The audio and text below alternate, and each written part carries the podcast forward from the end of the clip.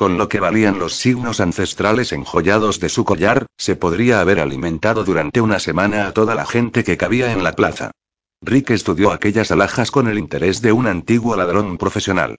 En su vida anterior, jamás habría creído que llegaría a estar sentado tan cerca de un tesoro que valía el rescate de una reina, y sin hacer planes para robarlo. ¿Cómo cambian las cosas? pensó. ¿Nervioso? Le preguntó a Sea. Sonaba como una jovencita feliz que acude a su primer baile, no como una terrarca casi inmortal de dos mil años de edad. A Rick le resultaba difícil seguir sus constantes cambios de humor e imagen. Había esperado de ella que fuese una criatura formidable y de carácter ya asentado, no aquella personalidad mercurial. Rick sospechaba que, si ahondaba lo suficiente, encontraría un núcleo de auténtico acero, pero Asea era una experta en ocultarlo. Había tenido tiempo más que suficiente para practicar el arte del disimulo. No mintió Rick. No había estado tan nervioso ni siquiera cuando se jugaba la vida en un gran robo, ni siquiera antes de una batalla. Hoy le iban a presentar formalmente a la princesa Katea, que ahora tenía su residencia oficial en el palacio y estaba esperando el gran día de la coronación. Rick era consciente de que ella podía influir en su vida incluso más que a Sea y eso le hacía sentirse incómodo. Katea podía concederle recompensas que superaban los sueños más descabellados de un chico criado en las calles de Pesares. Rick repasó los rituales que le había enseñado el maestro de ceremonias de Asea. Sabía exactamente cuánto podía acercarse a la presencia regia y hasta dónde debía inclinarse al hacer la reverencia. También sabía que no debía levantar los ojos hasta que la futura reina le dijese que podía mirarla a la cara. Estaba seguro de que no se le olvidaba nada. Tenía buena memoria para esas cosas. Le habían dicho que podía llevar la espada, lo cual era una señal de favor especial para un mestizo como él. Era de suponer que la futura soberana confiaba en él. Al fin y al cabo, si Rick hubiera querido matarla, podía haberlo hecho en cualquier momento del largo regreso a Morven tras huir de la Torre de las Serpientes. Estás muy guapo, dijo Asea. Rick se imaginaba que lo estaba. La terrarca se había gastado una fortuna en la ropa que llevaba puesta.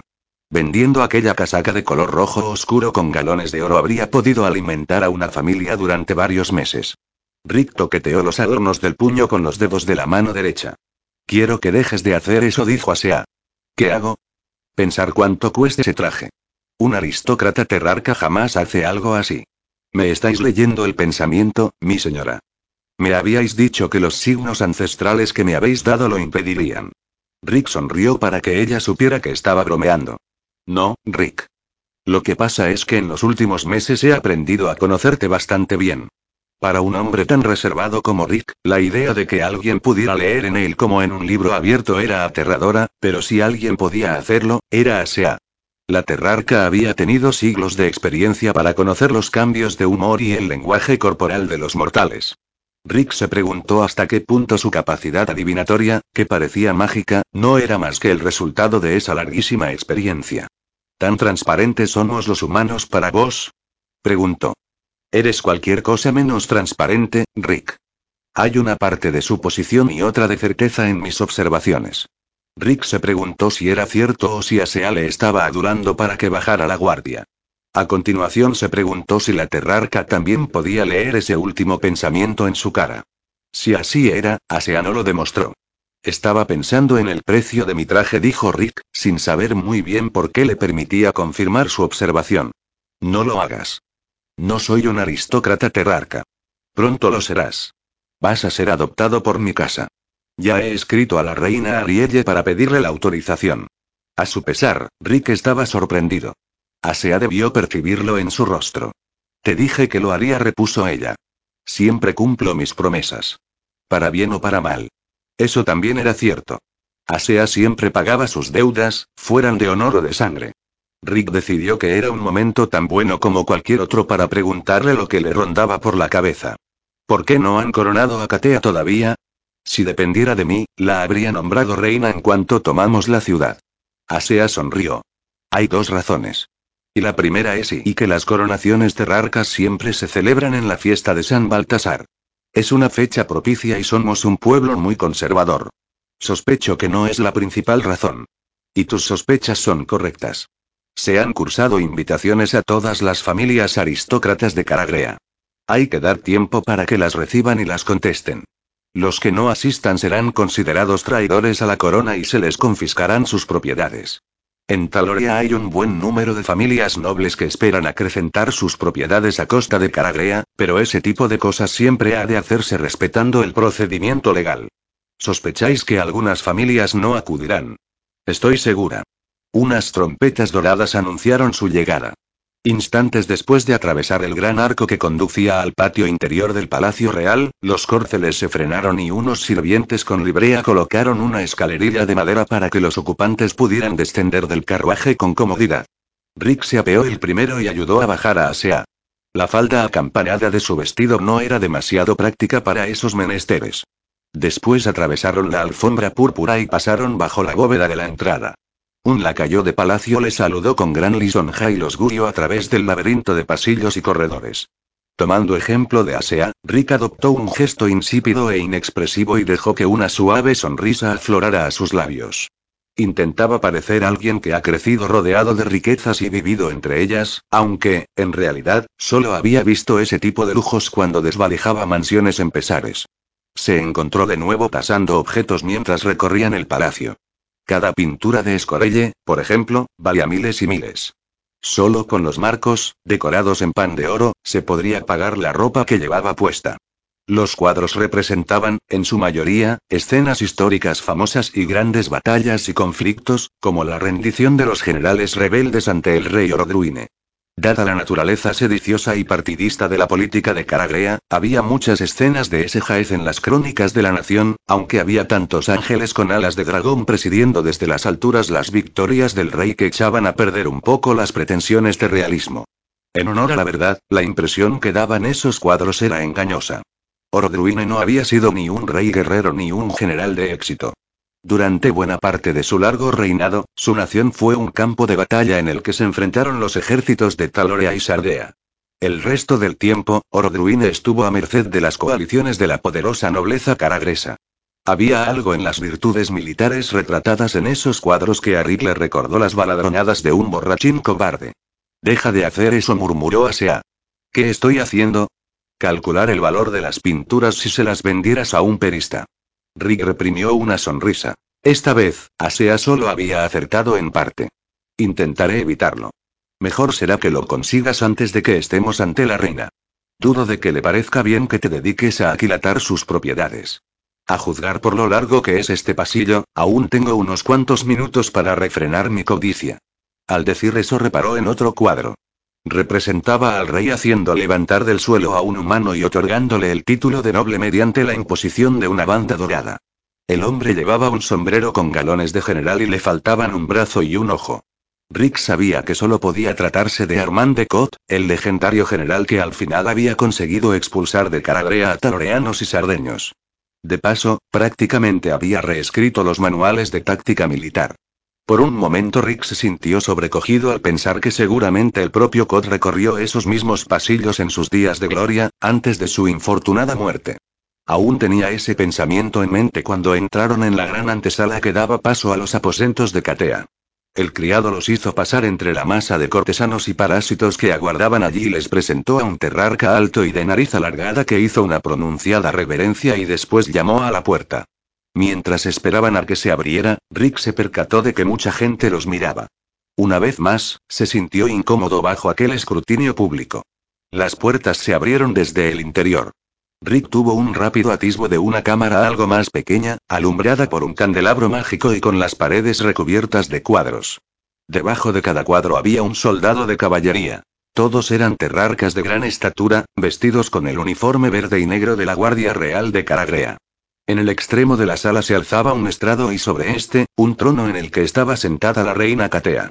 Con aquel espléndido vestido verde y la diadema parecía mucho más majestuosa que la mujer un tanto desaliñada a la que Rick rescató de la Torre de las Serpientes. A su derecha y un poco retrasado se sentaba Lore Azarote. En atención a su enfermedad, se le permitía descansar en un pequeño taburete tallado. Al ver a Asea, ladeó la cabeza con un gesto irónico. Asea y Rick pasaron y se presentaron como requería el protocolo mientras los sirvientes cerraban las puertas detrás de ellos.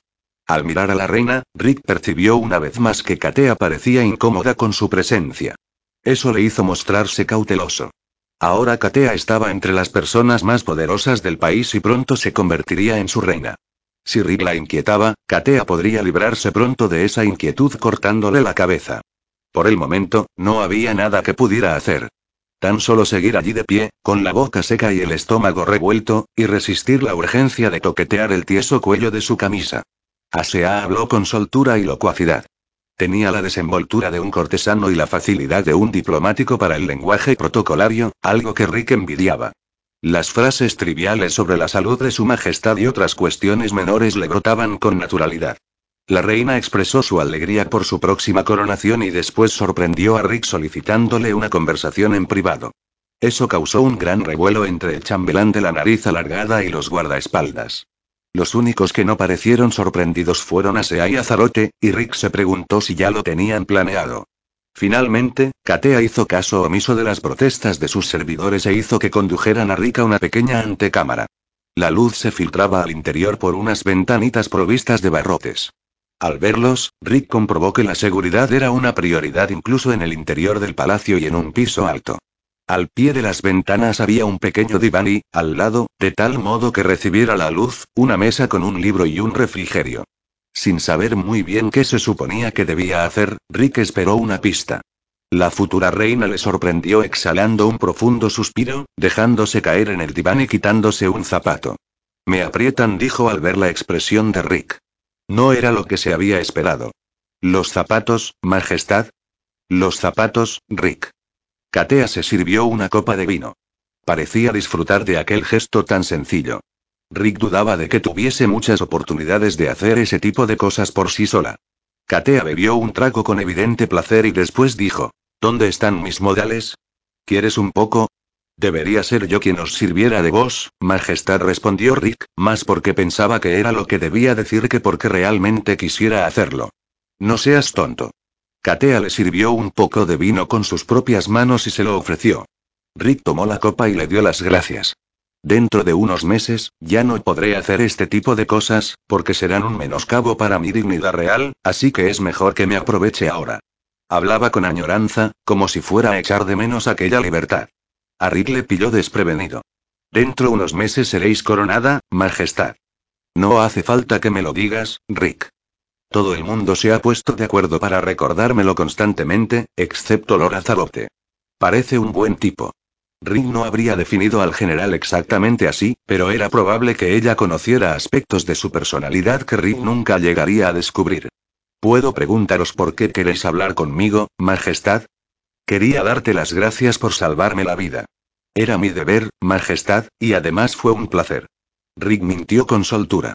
En realidad, habían sido momentos llenos de miedo y desesperación. Fue un acto de auténtico heroísmo, y estoy muy agradecida. Fuiste muy valiente. Lo que pasa es que no recuerdo gran cosa. Todo sucedió tan deprisa. Me porté mal. Así que esa era la clave que explicaba su nerviosismo. Katea quería saber qué andaba contando Rick sobre su conducta. Ahora comprendía por qué se sentía incómoda con él. Majestad, vuestro comportamiento fue en todo momento digno de una reina, le aseguró. Hubo momentos en que vuestro intrépido ejemplo fue lo único que me hizo mantener la compostura. Te agradezco el cumplido. Tan solo trato de haceros justicia, Majestad. Lady Asea me ha dicho que eres un joven muy discreto. ¿Podéis confiar en eso, Majestad?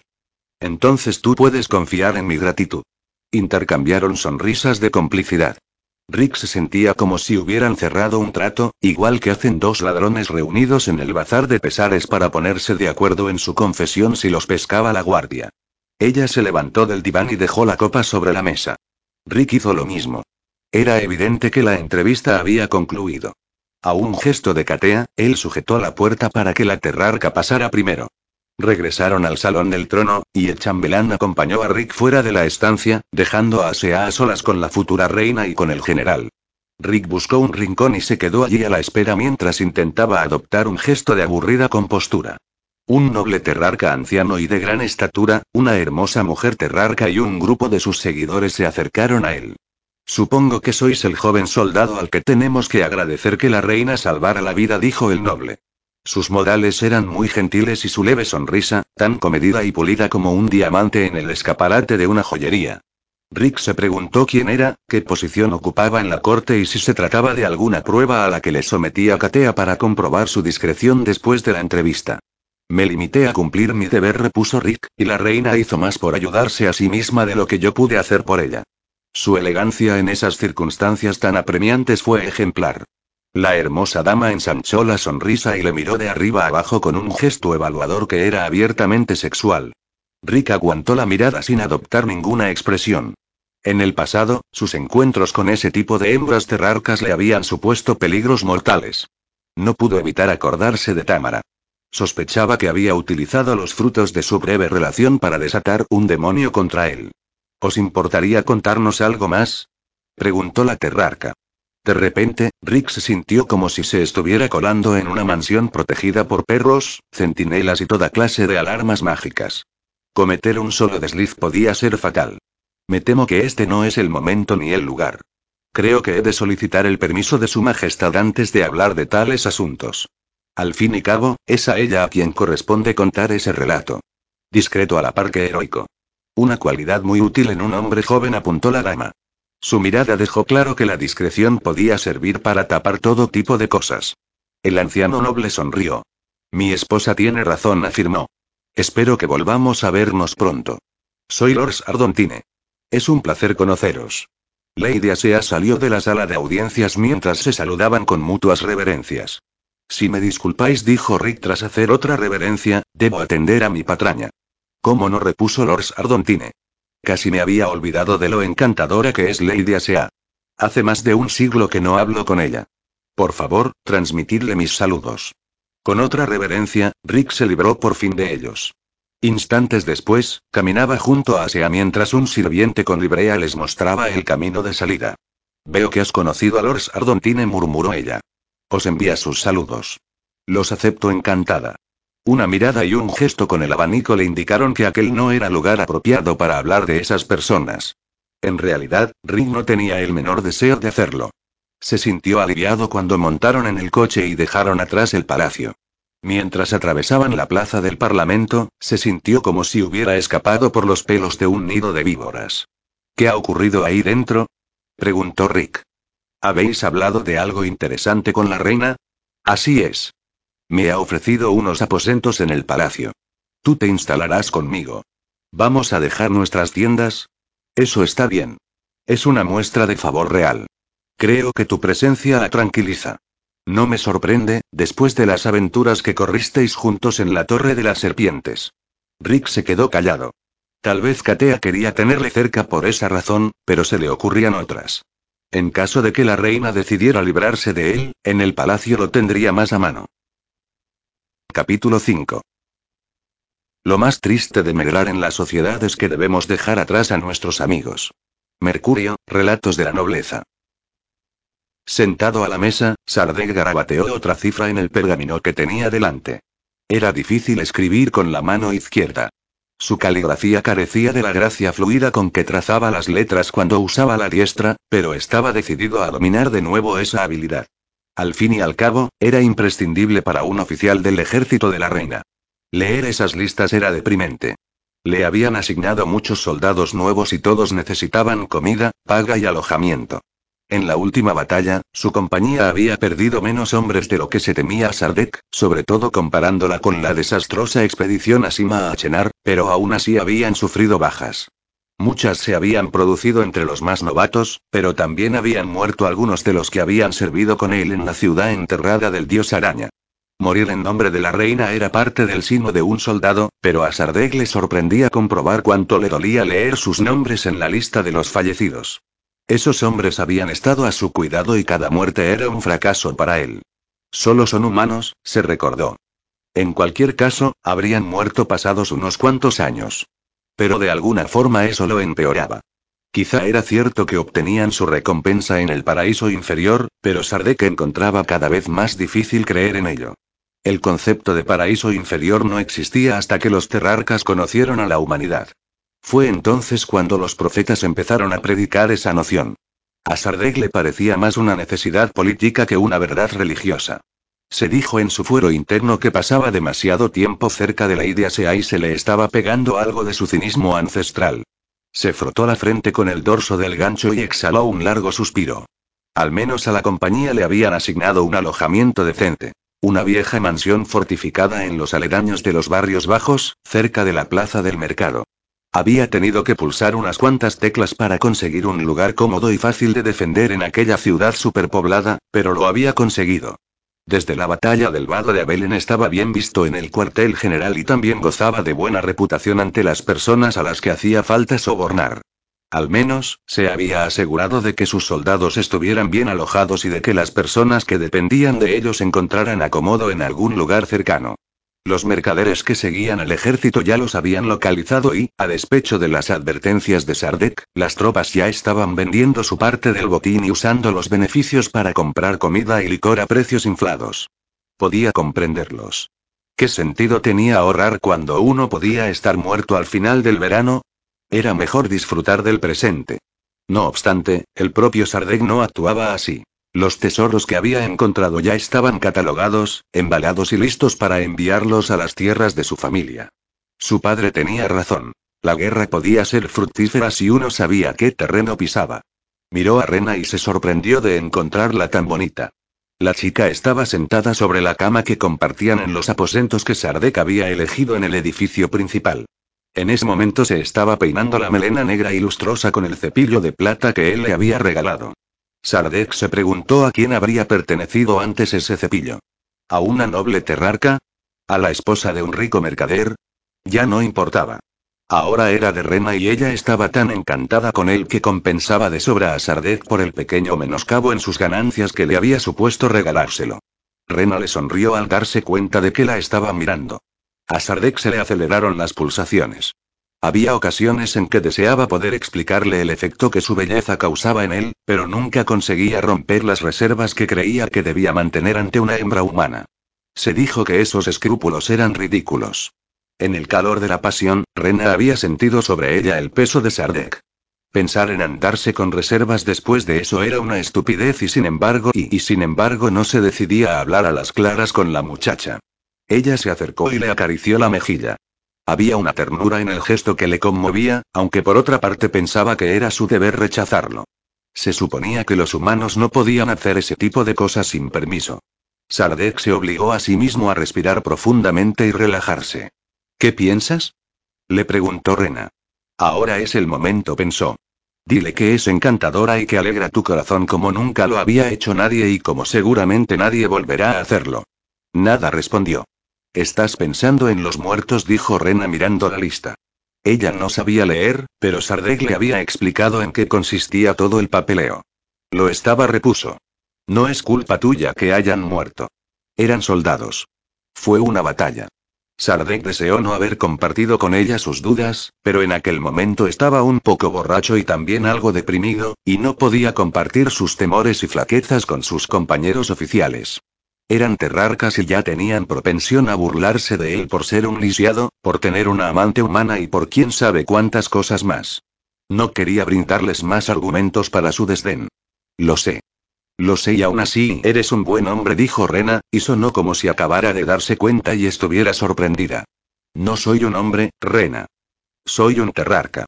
Ella retrocedió un poco, como si temiera haberle ofendido.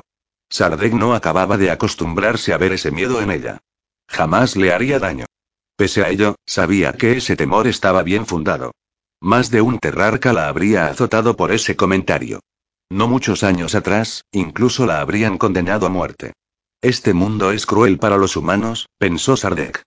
Después se miró el garfío que reemplazaba la mano. También podía ser cruel para los terrarcas. Obligó a Rena a acercarse con la mano buena. Ella buscó sus labios y, muy despacio, tiró de él hasta la cama. Rick detuvo la estocada de Karim y contraatacó. El sureño paró el golpe con facilidad. Parecía fresco, tranquilo y no había perdido la compostura en ningún momento. En cambio, Rick tenía la camisa empapada de sudor, respiraba en jadeos entrecortados y la mano le temblaba de cansancio. Llevaban una hora practicando y ya empezaba a pasar factura. Karim estaba vestido todo de negro, con la parte inferior de la cara cubierta por una bufanda negra. No mostraba la menor señal de fatiga y su respiración apenas se había acelerado.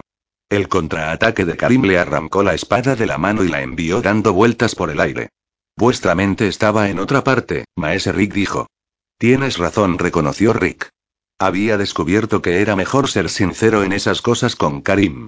Cuando se trataba de cruzar los aceros, el sureño era un experto en adivinar su estado de ánimo. Rick recorrió con la mirada el patio de palacio.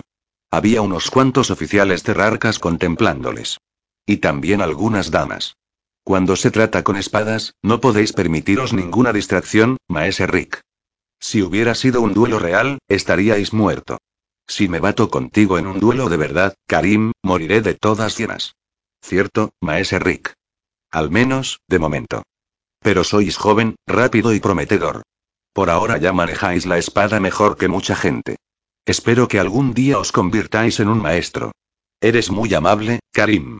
Disculpad que os lleve la contraria, pero la amabilidad no forma parte de mi naturaleza. La veracidad, sí. No habría dicho eso si no fuese cierto. Algunos hombres son asesinos naturales, y vos sois uno de ellos. Es como si hubierais nacido para blandir la espada. Sospecho que debéis ser bueno con cualquier arma que elijáis, y más que bueno con las armas con las que habéis practicado. Rick frunció el ceño. Pensó en lo que Asea le había contado sobre su herencia de sombra sangre. Según ella, era un asesino nato, descendiente de un linaje de asesinos.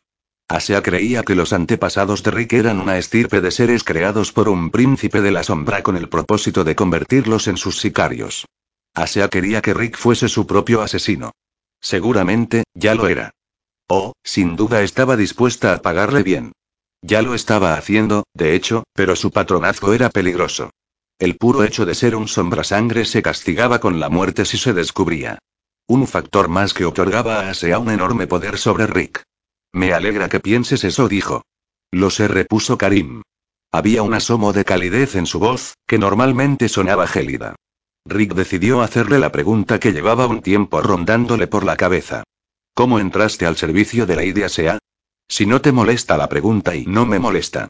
La señora me dijo que me lo preguntaría y si también que podía responderos si quería. ¿Y quieres? No es momento apropiado para esa historia, dijo Karim, pero algún día os la contaré. Rick reparó en que un hombre alto y corpulento había entrado en el patio. Iba vestido de ingeniero y llevaba unos planos enrollados bajo el brazo. El recién llegado miró alrededor con cortesía, esperando que alguien lo reconociera. Era un humano, con los rasgos atezados de un mazareño. Llevaba el cabello y la barba teñidos, aunque solo a medias. Ninguno de los terrarcas presentes le prestó atención, así que el humano avisó a un sirviente. Benjario tiene negocios que tratar con la idea, se dijo el hombre en tono pomposo. A Rick le picó la curiosidad. Había visto a ese hombretón conversar con Asea varias veces, siempre con montones de pergaminos en los que traía extraños diagramas y anotaciones. Al principio había sospechado que la cosa iba de magia, pero ahora se preguntó si no se trataba de algo diferente. El nombre de Benjario le sonaba. Por lo visto, era un chalado que aseguraba que, algún día, todos los hombres podrían volar. ¿Qué negocios tendría con Asea? Rick decidió averiguarlo en un futuro no muy lejano. Por el momento tenía una cita con Comadreja y el bárbaro. Quería verlos para recordar los viejos tiempos y de paso husmear en sus trapicheos. Si había alguien por quien podía enterarse de lo que se cocía en la ciudad, eran ellos. Los batidores no estaban acuartelados entre palacios. Se alojaban en una parte de la ciudad poco frecuentada por los ciudadanos pudientes de Alim. Se trataba de un barrio más antiguo, anterior a los edificios de la capital imperial. Lo habían construido cuando los humanos aún gobernaban el mundo, y las demoliciones de casuchas que hicieron hueco a las mansiones nuevas de la aristocracia terrarca habían pasado de largo por allí. Los bloques de viviendas que se alzaban a ambos lados de Rique eran altos y las callejuelas, angostas. Todo aquel distrito era populoso y sórdido, y estaba plagado de hombres de uniforme y de los parásitos que siempre aparecían a su estela. Seguidoras de campamentos, rameras, prestamistas, mercaderes de la peor ralea, taures, usureros, mendigos y juglares. El olor le recordaba a Rick su niñez. Era una mezcla de excrementos animales y humanos, cuerpos sin lavar, comida cocinada en braseros en la calle, colonia barata, incienso y humo de leña. Las llamadas estentóreas de los vendedores y las chicas de alterne de las tabernas se alzaban sobre el rum rum del regateo y la cháchara general. Rick sonrió. Se sentía como si hubiera vuelto a casa. Nadie reparaba en su presencia, ya que se había quitado las galas terrarcas para ponerse su vieja casaca verde y unos bombachos marrones plagados de remiendos. No quería llamar la atención de los carteristas y rateros del barrio. Llevaba solo el dinero justo para pasárselo bien esa noche. También había dejado la espada, confiando para protegerse en la bayoneta ceñida al cinturón y el cuchillo escondido en una funda debajo de la manga. De vez en cuando se paraba a regatear con un vendedor callejero por unas brochetas de carne escandalosamente caras, que, al morderlas, sabían a gato. Pero la comida no le interesaba. Quería hablar con la gente para sentir el ambiente de la zona y averiguar la dirección del acuartelamiento de los batidores. Este resultó ser una enorme mansión, ya muy antigua, que probablemente había pertenecido a un mercader. Sin duda Sardek, o quien fuera, la había elegido pensando en su defensa. El lugar tenía altos muros y un patio interior. La entrada, de un solo arco, podía cerrarse con rejas y defenderse con facilidad, algo que siempre había que tener en cuenta cuando la probabilidad de que estallase una algarada callejera era alta. Al acercarse vio a una mujer y se le secó la boca. Era Rena, la chica de Alterne con la que salió en Torre Bermeja hacía siglos, o, al menos, eso le parecía, y que le había traicionado para largarse con Sardek. Iba mejor vestida que antes, pero su belleza exuberante impresionó a Rick con la misma fuerza de siempre. Luchó contra el impulso de ocultarse en un callejón y siguió andando. No pensaba esconderse de ella. Rena llevaba una cesta de la compra e iba con las dos chicas que la acompañaban en el campamento de Morven. Ninguna mujer habría recorrido sola esas calles a esa hora del día. Rick reparó en que Karasapo y Lindo Han iban conversando con ellas. O les habían encargado que las vigilaran o querían liarse con ellas, o ambas cosas a la vez. Karasapo miró de pasada a Rick. Al darse cuenta de quién era, la sorpresa se reflejó en su feo rostro marcado de viruelas y se acercó a él llevándose detrás a las chicas. No esperaba verte aquí, dijo y menos vestido de esa ciudad.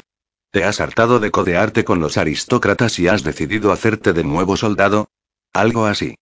He venido a ver a Comadreja y al bárbaro. Lindo Han estaba admirando su perfil en un trozo de espejo, mientras le mostraba a una de las chicas qué finas tenía las mejillas. Ella parecía estar de acuerdo. Hola, Rick saludó Rena. Su voz era grave y ronca, y le miraba con precaución. Su último encuentro no había sido muy amistoso. Rick la miró y se maldijo mentalmente. ¿Por qué se le tenía que secar la boca? ¿Y por qué el corazón le palpitaba tan fuertemente contra las costillas? Rena no debería tener tanto poder sobre él, pero lo tenía. Hola respondió. Tienes buen aspecto. Al parecer, la única forma de entablar una conversación entre ellos era ser banal. Y tú también. Las otras dos chicas observaban a Rick con algo parecido a la admiración. Una admiración que no habían dejado traslucir la última vez que se encontró con ellas. Hemos oído que rescataste a la reina y destruiste la torre de las serpientes, dijo una de ellas. Tenía la voz chillona y los ojos muy abiertos. Parecía esperar que Rick realizase otro prodigio similar de un momento a otro. Hemos oído que la reina te va a nombrar caballero o duque, o algo parecido. Lindo Han le miraba con hostilidad. Siempre le había molestado no ser el centro de atención. Rick se dio cuenta de que Rena no decía nada. Eso depende de su majestad, contestó y se maldijo al instante por hablar de forma tan pomposa. Se sentía fuera de lugar rodeado de personas que pertenecían a su vida anterior, cuando acababa de escapar de la nueva. Nos honra que hayas decidido visitar los barrios bajos para vernos, dijo Lindo Han. Sí, definitivamente estaba celoso. No seas gilipollas, dijo Rick. Yo no soy el gilipollas, repuso Lindo Han. Rick se preguntó si quería provocar una pelea. No se había preparado para ese tipo de bienvenida, ni tampoco el semental de una noble terrarca. Estás celoso porque he alcanzado tu más alta meta en la vida. El gesto de Lindo Han hizo ver a Rick que había dado en el clavo. ¿Con qué? ¿Era esa su ambición?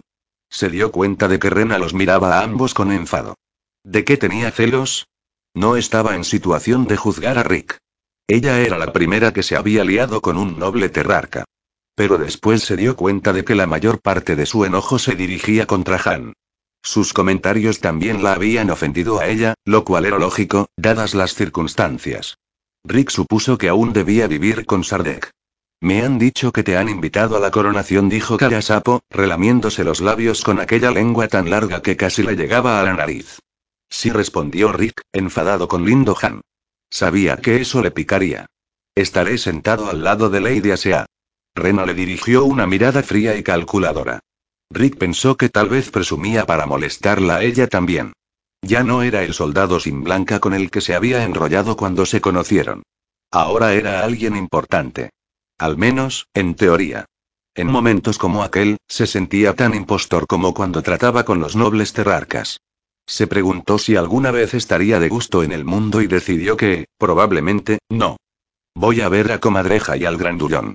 Solo por llamar la atención, les dedicó la reverencia más gentil que le había enseñado el maestro de protocolo de Asea, dirigiéndola sobre todo a Rena. Instantes después, bajaba a zancadas por la calle que llevaba al nuevo cuartel de los batidores. Necesitaba un trago cuanto antes. Estos son los sitios que me gustan, declaró el bárbaro, examinando la cabeza de Jaco con aire de propietario. Se frotó las enormes manazas y después se rascó la calva de la coronilla. Rick pensó que, ciertamente, ese era el típico lugar que le encantaba al bárbaro. En su vida había visto putas tan feas ni había probado un boca con tanto sabor a lija, pero al menos la cerveza era fuerte y la música no estaba demasiado alta. En un rincón, una mujer de rostro lánguido tocaba melodías de nómadas con un violín, mientras una cría desvalida que podría haber sido su hija cantaba con voz suave. No, no era como volver a Talorea. En Pesares, habrían echado a esa mujer a patadas de una taberna como esta. Al parecer, los caladreses tenían en su temperamento una fibra melancólica. Rick pensó que ahora mismo tenían buenas razones para sentirse nostálgicos. Comadreja asintió. Ahí detrás están echando una buena partida. Me están guardando caliente la silla. Yo espero que esa chica grandullona de ahí también me la guarde caliente. Tú ya me entiendes, dijo el bárbaro, dando un codazo en las costillas de Rick, por si no había pillado la indirecta. ¿Cómo es la vida en palacio?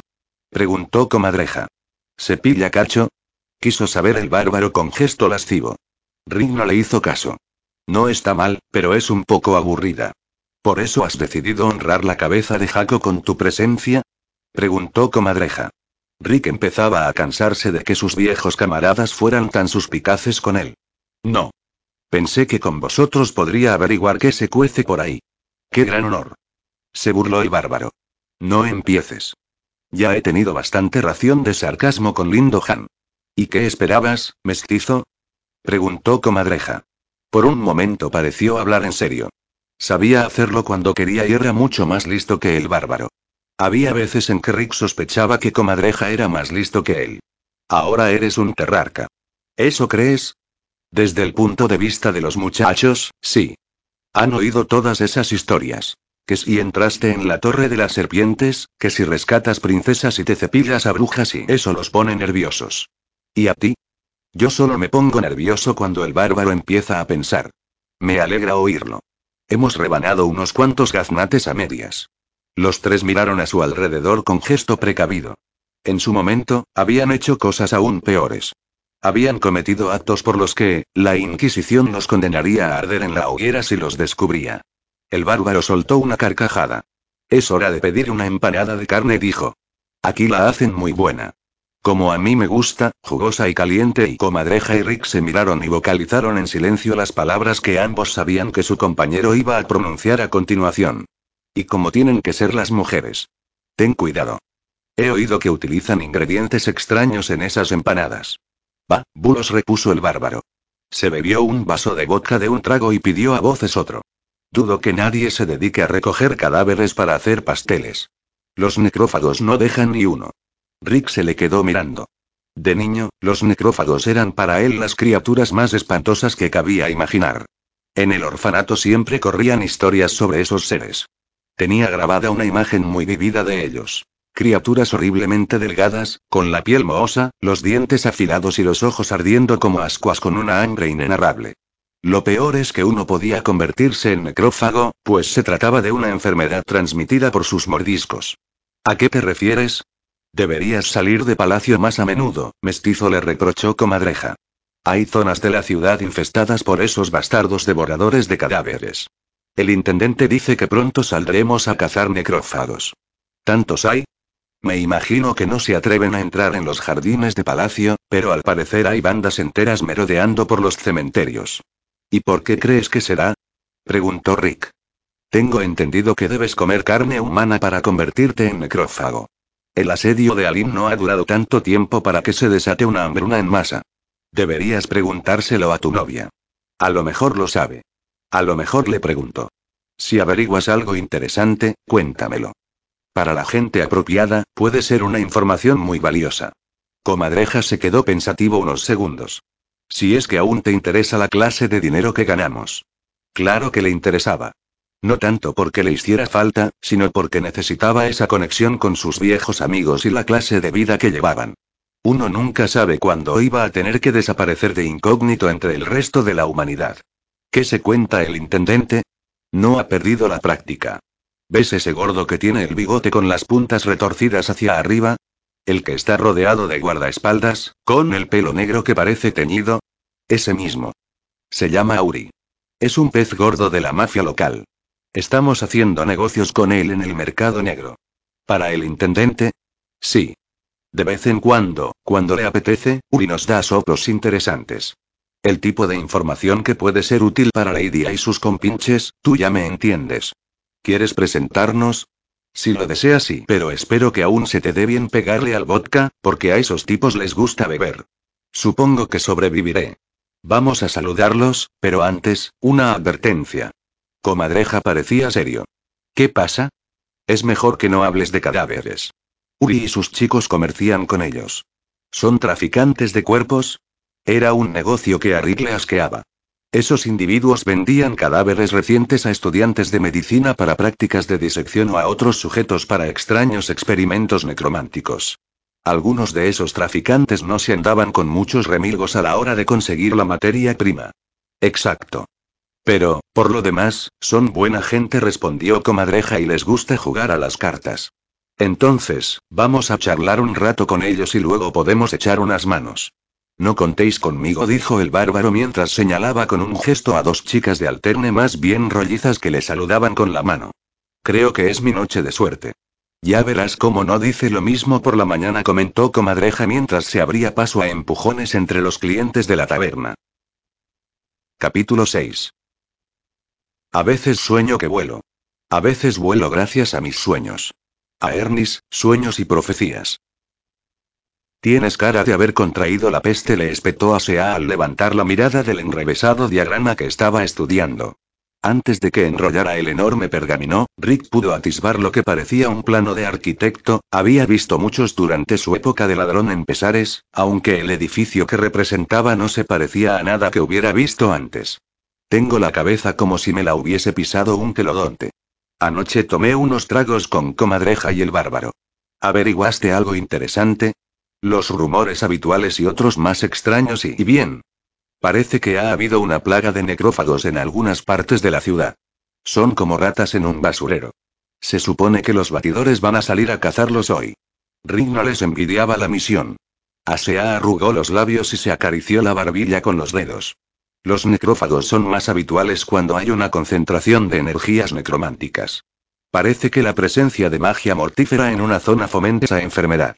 Sin que ella se la ofreciera, Rick se sentó en una de las sillas que había frente al escritorio, con patas en forma de garra y un bonito tapizado. ¿Os importaría explicarme eso? No soy más que un palurdo ignorante criado en los barrios bajos de Pesares. Toda magia libera energía, Rick. Los filósofos creen que esa energía se filtra hasta nuestros mundos desde el gran abismo. A veces hay otros objetos que desprenden una clase específica de energía mágica. Por ejemplo, los artefactos de la Torre de las Serpientes. Ciertas formas de muerte violenta parecen perforar agujeros en el tejido de la realidad que conducen a reinos más oscuros y dejan que se filtren energías perniciosas. Esa puede ser la razón por la que aparecen espectros en los campos de batalla y los lugares donde se ha cometido un crimen. Esas apariciones son particularmente comunes cuando se utiliza magia negra al mismo tiempo que se libra una batalla o se produce un asesinato. ¿Por qué habría energías de ese tipo aquí? Tras el cisma, la gran epidemia barrió a Lim. Algunos pensaban que era la maldición de Dios por el asesinato de la reina Amarielle. Murió tanta gente que no hubo forma de celebrar entierros ni incineraciones individuales para todos, así que cavaron enormes fosas comunes en el cementerio mayor y arrojaron allí los cadáveres, a millares. Usaron cal viva y fuego alquímico, y después cubrieron las fosas. Nadie ha vuelto a tocarlas por temor a desatar la epidemia de nuevo. ¿Podría ocurrir eso? ¿Quién sabe? Es cierto que el cementerio mayor contiene residuos de energías letales. Esa es la razón por la que tiene sus propios guardianes de tumbas. O al menos los tenía. ¿Qué sucedió? Los alistaron en las filas de la Guardia de la Ciudad para luchar contra nosotros. Ahora han quedado muy cortos de efectivos y por eso tus amigos han de hacer su trabajo. Rick pensó que ya había averiguado más que suficiente sobre aquel asunto. ¿De qué eran los planos que estabais consultando? Preguntó. ¿Andáis pensando en construir un templo con cúpula? Son los planos de Signor Benjario para una máquina voladora. ¿Una máquina voladora? Rick se acordó de la torre de las serpientes y del ataúd volante en el que había escapado de ella. No era su recuerdo preferido. No estaréis pensando en construir una y no, Rick. Estoy haciendo que Benjario la construya para mí. ¿No habláis en serio? Sí, Rick. Muy en serio. Esta misma tarde vamos a hacerle una visita a nuestro buen ingeniero. Sin embargo, la razón por la que estás aquí hoy no es esa. Vamos a seguir con tus lecciones de brujería. Al fin y al cabo, tú me las has pedido. Rick reprimió un grudido. Siempre había querido aprender las artes prohibidas, pero jamás había sospechado que fuese algo tan aburrido. Al parecer, el entrenamiento consistía solo en meditar, despejar la mente, concentrarse en la respiración y en los latidos del corazón, y tratar de visualizar signos ancestrales en la cabeza. De momento, no había aprendido nada de ciencia demoníaca, ni de filtros amorosos, ni tampoco ninguno de los extraños rituales inducidos por drogas que salían en los libros baratos que le encantaba leer. La mayor amenaza con la que se enfrentaba no parecía ser contra su alma, sino contra su cordura, pues todo eso era tan aburrido que estaba a punto de arruinar su salud mental. Antes de aprender a andar, hay que aprender a gatear, le dijo a Sea. En el camino para conseguir el poder místico no hay atajos, pese a lo que ciertas hermandades secretas te hayan hecho creer. No lo dudo, respondió Rick con amargura. ¿Cuánto tiempo necesito para empezar a aprender hechizos? Casi todos los días hacía la misma pregunta y casi todos los días obtenía la misma respuesta. Como bien sabes, ya has aprendido hechizos, Rick. Lo único que pasa es que aún no estás preparado para utilizarlos. Los pocos conjuros que Asea le había enseñado simplemente no funcionaban. No pasaba nada cuando Rick los pronunciaba. Era como si no tuviera ni una pizca de ese talento que, según ella, atesoraba. Deja que lo replantee. ¿Cuándo aprenderé hechizos que funcionen? Puede que tardes años. Un terrarca puede necesitar décadas para alcanzar el contacto con los flujos de poder. Tú ya has llegado mucho más lejos que la mayoría de los aprendices de tu edad y algo que era de esperar. Los humanos consiguen ese poder mucho más jóvenes. ¿Y por eso la brujería hace que se vuelvan locos? En parte. También es porque no se toman el tiempo necesario para aprender los rituales de protección y filtración, y las energías que absorben les trastornan el cerebro. Un pensamiento asaltó a Rick. ¿Por eso hacéis que me concentre todo el rato en los signos ancestrales? Ella aplaudió con ironía. Bravo, Rick. Sabía que al final lo entenderías. Dominar los signos ancestrales es el primer paso en el sendero de la hechicería. Debes ser capaz de invocarlos y visualizarlos en casi cualquier circunstancia, pese a todas las presiones que el ambiente que te rodee pueda ejercer sobre ti. Los signos te permitirán controlar y purificar las energías mágicas circundantes. Ahora, despeja la mente, concéntrate en la respiración y trata de visualizar una estrella de cinco puntas dentro de un círculo. Él cerró los ojos y lo hizo. El círculo tiene que ser perfecto y la estrella debe emitir un tenue fulgor. Rick siguió concentrándose. Poco a poco, el signo tomó forma, y al hacerlo sintió que sucedía algo extraño. Aunque no podía describirlo, era como un cosquilleo en el borde de su conciencia, como si estuviera tocando algo con la mente o algo le estuviera tocando a él. Pensó en comentárselo a Sea, pero su concentración se rompió y la sensación desapareció. Reanudó todo el proceso una vez más. Sardeg miró primero al sargento F y después a la entrada del cementerio. Era inmenso, ya que se trataba de una necrópolis muy antigua situada en los arrabales de la ciudad. Una enorme estatua de un ángel femenino con alas de dragón y armado con una guadaña custodiaba la entrada. Su homólogo masculino se erguía al otro lado. ¿Alguna pregunta, caballeros? inquirió Sardek. Los batidores se rieron con un humor que parecía sincero. Era poco habitual que un terrarca llamara caballeros a unos humanos. Solo una cosa, señor, dijo comadreja. Sardek se preguntó si el larguirucho francotirador iba a gastar otra de sus bromas, pero la pregunta parecía seria. ¿Por qué tenemos que registrar este cementerio? Porque al tomar la ciudad matamos a todos los guardianes de tumbas. ¿Para qué necesitan guardianes de tumbas? preguntó alguien detrás de él. Porque los caladreses siguen el antiguo rito y entierran a sus muertos en vez de quemarlos. Debajo de todas esas lápidas y dentro de todos esos mausoleos, hay cadáveres. Algunas caras revelaron expresiones de horror. Parecía casi obsceno no ofrecer a los fallecidos una incineración limpia, pero cada sitio tenía sus costumbres. Tal vez los generales de los ejércitos rojos impondrían ordenanzas nuevas para obligar a la gente a incinerar a los muertos. Al fin y al cabo, enterrar cadáveres suministraba materia prima a los necromantes y comida a los necrófagos, pero, por otra parte, la forma más segura de provocar a la gente era inmiscuirse en sus ritos religiosos. ¿Qué pasa si un espíritu impuro entra en los cadáveres, señor? Los entierran boca abajo para que, si intentan salir cavando con los uñas, se entierren aún más. Se supone que debemos registrar todo el lugar, señor. Dudo que tengamos que hacerlo, comadreja, pero lo haremos si es necesario. ¿Tiene todo el mundo vistas las balas de Vera Plata? Esperaba que las tuvieran. Les había pagado esas balas de su propio bolsillo y no le gustaría ordenar que azotaran a nadie por vender las suyas en el mercado negro, pero sospechaba que más de uno lo había hecho. Todos los presentes asintieron. Si veis algún necrófago, recordad que no debéis dejar que os muerda. En el caso de que os muerda, echad whisky en la herida y prendedle fuego si es necesario. Ya sé que es desperdiciar un buen whisky, pero eso es mejor que convertirse en un monstruo sin alma. Si no surge ningún problema, os lo podréis beber más tarde. Sardek se preguntó si el hechicero del ejército estaba en lo cierto. No acababa de entender por qué el hecho de empapar una herida en whisky y después cauterizarla podía evitar la infección, pero sin duda se trataba de algún sesudo principio de alquimia. En cualquier caso, escapaba a su entendimiento. Si veis un necrófago, disparad primero. Si la cosa se pone muy fea, usad las bayonetas, pero no dejéis que se acerquen demasiado. Quiero que cada hombre se empareje con alguien que lleve una antorcha. Esos engendros temen el fuego. Yo también apostilló comadreja, sobre todo si se usa para estropear un buen whisky. Los batidores entraron en el cementerio. Sardek estaba convencido de que unos ojos inhumanos los acechaban desde las sombras. La factoría estaba a las afueras de la ciudad y era un gran cobertizo que desprendía un fuerte olor a productos alquímicos.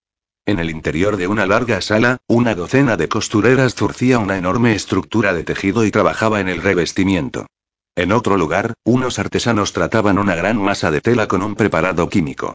Todos se protegían el rostro con pañuelos y las manos con guantes. En otra parte de la cámara, unos cordeleros trenzaban largas tiras de cáñamo. En un rincón descansaba la mayor cesta que Rick había visto en su vida. En la parte más alejada de la sala, unos herreros fabricaban cilindros de metal. En el centro de todo, Maese Benjario presidía aquella frenética actividad, deteniéndose solo de vez en cuando para aspirar rapeo o tomar un trago de vino de la copa que le ofrecía una mujer pequeña y gruñona de tez oscura. El ingeniero se apresuró a saludar a Rick y Asea en cuanto los vio entrar. Lady Asea, Maese Rick, para Benjario es un placer que os dignéis visitar sus humildes instalaciones. El placer es mío por venir aquí, Maese Benjario. Me alegra comprobar que mi dinero está bien invertido. Confío en que todo vaya bien. Mejor que bien, señora. Mejor que bien. Va viento en popa.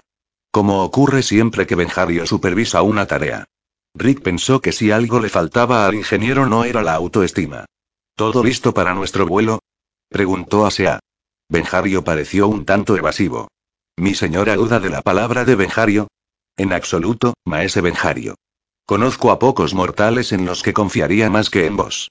Lo que pasa es que la perspectiva de viajar por el aire me pone un poco nerviosa.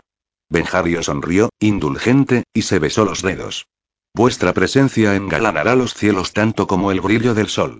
La mujer de piel oscura, que estaba detrás de Benjario, le miró con enojo. Rick se imaginó que debía de ser su esposa. Al ver que Rick la estaba mirando, le apuñaló a él también con los ojos. Era evidente que sus elegantes ropas no la intimidaban. Rick la saludó inclinando la barbilla con la mayor amabilidad posible. Es vuestro mecanismo el que lo hará posible, señaló a Sea. Estoy impaciente porque llegue mañana. ¿Mañana? preguntó Rick. Mañana respondió a Sea. Mañana y masculló Benjario, no demasiado convencido. Vos me asegurasteis que el carro aéreo estaría listo para mañana, continuó Asea. No dudo de que así será. Es imposible que Benjario haya cometido un error de cálculo. No sería propio de un genio tan grande. Benjario se hinchó como un sapo al oír el cumplido y su sonrisa se hizo aún más amplia, pero dijo. Tal vez haya algún pequeño retraso, mi señora. Mis trabajadores son unos gandules y ni siquiera Benjario puede estar en todas partes a la vez. Preferiría verificar los preparativos hasta el menor detalle, para que no salga nada mal cuando ascendamos triunfalmente a los cielos. Sería una tragedia para el mundo perder a la vez el genio de Benjario y la belleza de Lady Asea. Estoy completamente de acuerdo con Vino Lady Asea. No obstante, me asegurasteis que teníais tiempo más que suficiente para terminar los preparativos. Es importante que emprendamos el vuelo en la festividad de Santa Aviara. Ella es la patrona de las aves, y su día es el más propicio para nuestro viaje. Sin duda, querréis que el mayor número de testigos posible presencie vuestro triunfo. Ciertamente, mi señora, pero seguro que cualquier fiesta es igual de buena. ¿Qué importa una demora de una semana cuando uno está a punto de entrar en los libros de historia? Por supuesto, maese Benjario, tenéis razón, admitió Asea. A Rick le sorprendía que se comportara con tanta amabilidad. La terrarca hizo una pausa, miró a Benjario y continuó. Lady Sibea me dijo anoche que sus protegidos, los hermanos Gazarone, están preparando un vuelo para dentro de dos días. Los Gazarone. Valientes charlatanes. Lo que Benjario ha olvidado sobre la ciencia estratosférica es mucho más de lo que ellos llegarán a saber en toda su vida. Ya me imaginaba que no podía ser de otra forma, dijo Asea. Le dije a Lady Sibea que era imposible que esos hermanos pudieran adelantarse a Benjario en los anales de la ciencia aeronáutica. No albergo la menor duda de que vuestro lugar en la historia está a salvo, maese Benjario. Al fin y al cabo, si vos me aseguráis que no conseguirán hacer volar su vehículo en dos días, es que es imposible. Dos charlatanes caradreses no pueden saber más de estas cuestiones que vos. ¿Habéis dicho dos días, mi señora? Eso afirma Lady Sibea, pero no importa, le diré que el gran Benjario me ha asegurado lo contrario. Estoy segura de que ella será la primera en admitir su error. Pero, mi señora, deberíamos volar mañana si existe incluso la más remota posibilidad de que puedan terminar su vehículo en dos días. En absoluto, maese Benjario. Me habéis asegurado que tal cosa es imposible y no se me ocurriría dudar de vos en algo así. Incluso los intelectos más portentosos cometen equivocaciones de cuando en cuando, mi señora. Sí, incluso Benjario, aunque cierto es que en muy raras ocasiones. Aún así, un intelecto realmente grande nunca debe descartar la posibilidad del error. ¿Pero qué hay de los factores de seguridad? Benjario se ríe del peligro. ¿Y qué pasa con el peligro que corre Lady Asea? preguntó Rick. Si hay algún peligro, Benjario lo afrontará él solo de buen grado. Estoy segura de que si Maese Benjario piensa que el vehículo es lo bastante seguro para él, también lo será para nosotros, Rick terció a Sea, con la más suave de las sonrisas. ¿Cómo? inquirió Rick. Espero que me acompañes. Rick la miró de hito en hito. Benjario hizo una reverencia. Mi señora, si me excusáis, debo comprobar que esos cerdos holgazanes no descuidan el trabajo y que nuestro vehículo quede listo para llevarnos volando a los libros de historia. ¿Cómo no, maese Benjario contestó Asea mientras asentía con la cabeza. Cuando se iban, Rick oyó como Benjario reprendía a su personal mugiendo como un toro. Todos se apresuraron a obedecer, salvo su esposa, que le seguía de cerca haciendo pequeños movimientos circulares con el dedo índice sobre la sien. Capítulo 7. Acechan en los lugares de los muertos, seres impuros que se alimentan de carne y gusanos y de la médula de los huesos. Marlon Sheldrake, Ciencias prohibidas del mundo ancestral. Sardeg miró alrededor. Oscurecía en el cementerio sin que hubieran encontrado nada. Los hombres empezaban a mostrar signos de inquietud. Lo que había empezado casi como un juego se había vuelto cada vez más siniestro conforme avanzaba el día. El cielo se estaba cubriendo de nubes que tapaban la luz y hacían que el paraje tuviera un aspecto aún más lúgubre. Las hojas marchitas caídas de los árboles del cementerio crujían bajo los pies. En ese momento estaban registrando la parte más rica del campo santo. Los mausoleos parecían casitas de las que solo se veía la parte que sobresalía de la superficie, pues bajo el suelo había criptas más grandes. En cierto modo, era como visitar una pequeña ciudad, silenciosa y llena de edificios antiguos y recargados de adornos. No habían visto a nadie desde que entraron, ni siquiera los guardianes que se suponía cuidaban el lugar y mantenían alejados a los ladrones de tumbas. La compañía, dividida en pelotones de diez, recorría las calles que se abrían entre las tumbas. Los hombres se llamaban unos a otros en voz baja, más por tranquilizarse que por otra cosa. Cuando el aire se enfrió, empezó a levantarse del suelo una bruma que primero convirtió a los soldados en figuras blancas y negras, y después en siluetas oscuras. Las antorchas chisporroteaban y los hombres hablaban en cuchicheos.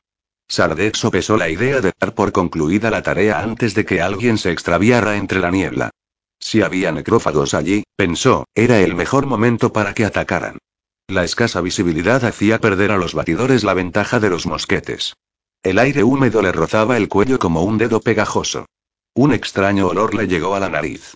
En algún lugar cercano sonó una campanilla que le sobresaltó. Oyó el sonido de pies que se acercaban, era similar al de un desfile. Diga a los muchachos que esperen, le ordenó al sargento F. Solo es un funeral. Dejó escapar el aliento. Lo último que quería era que los batidores abrieran fuego. La situación ya era lo bastante tensa con los lugareños para empeorarla masacrando a un grupo de asistentes a un funeral. Sabía que a veces esas cosas sucedían, porque su padre se lo había contado, pero estaba decidido a que no ocurrieran durante su guardia. La campana sonó más cerca y Sardek oyó el cántico de los sacerdotes. Entre la niebla emergió un grupo de clérigos y lo que debía de ser una familia de dolientes que cargaban con un ataúd. Parecían un clan de prósperos mercaderes humanos. Iban bien vestidos, con trajes negros de gruesa tela orlada con oro fúnebre. Era obvio que ni los rumores de la plaga de necrófagos los habían disuadido de celebrar la ceremonia. Sardek supuso que querían mostrar su respeto por el muerto y no resignarse a utilizar una tumba pobre y sin inscripción. Menudo momento han elegido oyó mascullar a comadreja mientras los asistentes pasaban junto a ellos. Esperemos que no los atrapen los necrófagos. Esperemos que no oigan tus idioteces, susurró el sargento Ed con voz enojada. Era un hombre devoto y sentía simpatía por los afligidos. Le molestaba que comadreja importunara a esa gente en su dolor. Era solo por hablar, sargento se defendió comadreja. Creo que deberíamos ir para comprobar que están bien. Tal vez convendría vigilar a escondidas la ceremonia y por si algún devorador de cadáveres decide que quiere un aperitivo fresco. No era mala idea, salvo por el hecho de que los necrófagos preferían la carne podrida e infestada de gusanos. Y, además, rodear a los miembros de un cortejo fúnebre no parecía el colmo de la sensibilidad. La familia desapareció en un panteón cercano. Sardek oyó cómo usaban las llaves dos veces, una para abrir la puerta exterior y otra para la reja interior. Sabía que ese tipo de criptas estaban cerradas con dos cerrojos por la parte de fuera. Presumiblemente, para mantener dentro a sus moradores, por si sentían la tentación de dar un paseo. Vio a un par de antorcheros que esperaban, nerviosos, junto a la entrada. Pensó que eso no les iba a llevar a ninguna parte. Sargento F, pase la orden. Nos vamos. La vigilancia del cementerio ha terminado por hoy. Me alegro de oírlo, señor. No me gustaría quedarme aquí cuando se haga de noche y cierren las puertas. En ese momento, una voz dijo desde las sombras. Creo que hemos encontrado algo, señor. Genial oyó refunfuñar al bárbaro. Justo a tiempo. Comadreja se arrodilló y examinó el rastro en el barro. ¿Qué te parece? preguntó Sardek. Comadreja usó un dedo para dibujar en el aire el perfil de la huella. Tamaño humano. Obviamente, no calza botas. Lleva sin cortarse las uñas de los pies más tiempo que el bárbaro. O eso le han crecido garras. ¿Cuánto tiempo hace? No mucho. La huella es bastante fresca. Creía que los necrófagos solo salían de noche, murmuró alguien. Hay niebla. A lo mejor ese necro se ha hecho un lío. O ha olfateado el funeral y no ha podido aguantarse el hambre. Tal vez el olor del incienso sea para ellos como el olor de la cebolla frita para mí. ¿Hay más huellas por ahí? Quiso saber Sardek. No lo sé, señor. Puedo registrar la zona, pero lo más probable es que si hay huellas, los muchachos las hayan pisoteado. Al menos sabemos que hay un necrófago, señor, dijo el sargento F. Y tal vez más. A mí me sobra con uno, dijo Karasapo. ¿Crees que puedes seguirle la pista? Le preguntó Sardeca comadreja. El francotirador se rascó la afilada nariz y se relamió los dientes. Hay niebla, señor, y la luz no es muy buena. Como el resto, comadreja prefería volver a casa. Sardeg lo podía entender. Hay una prima por cada cabeza de necrófago, les recordó a los batidores. Se puede comprar mucho boca con una pieza de plata. Comadreja sonrió. Eso es un trago para cada hombre de la compañía, señor. Si acaso. Había un buen número de soldados, así que una cabeza de necrófago no bastaría para aliviar su sed.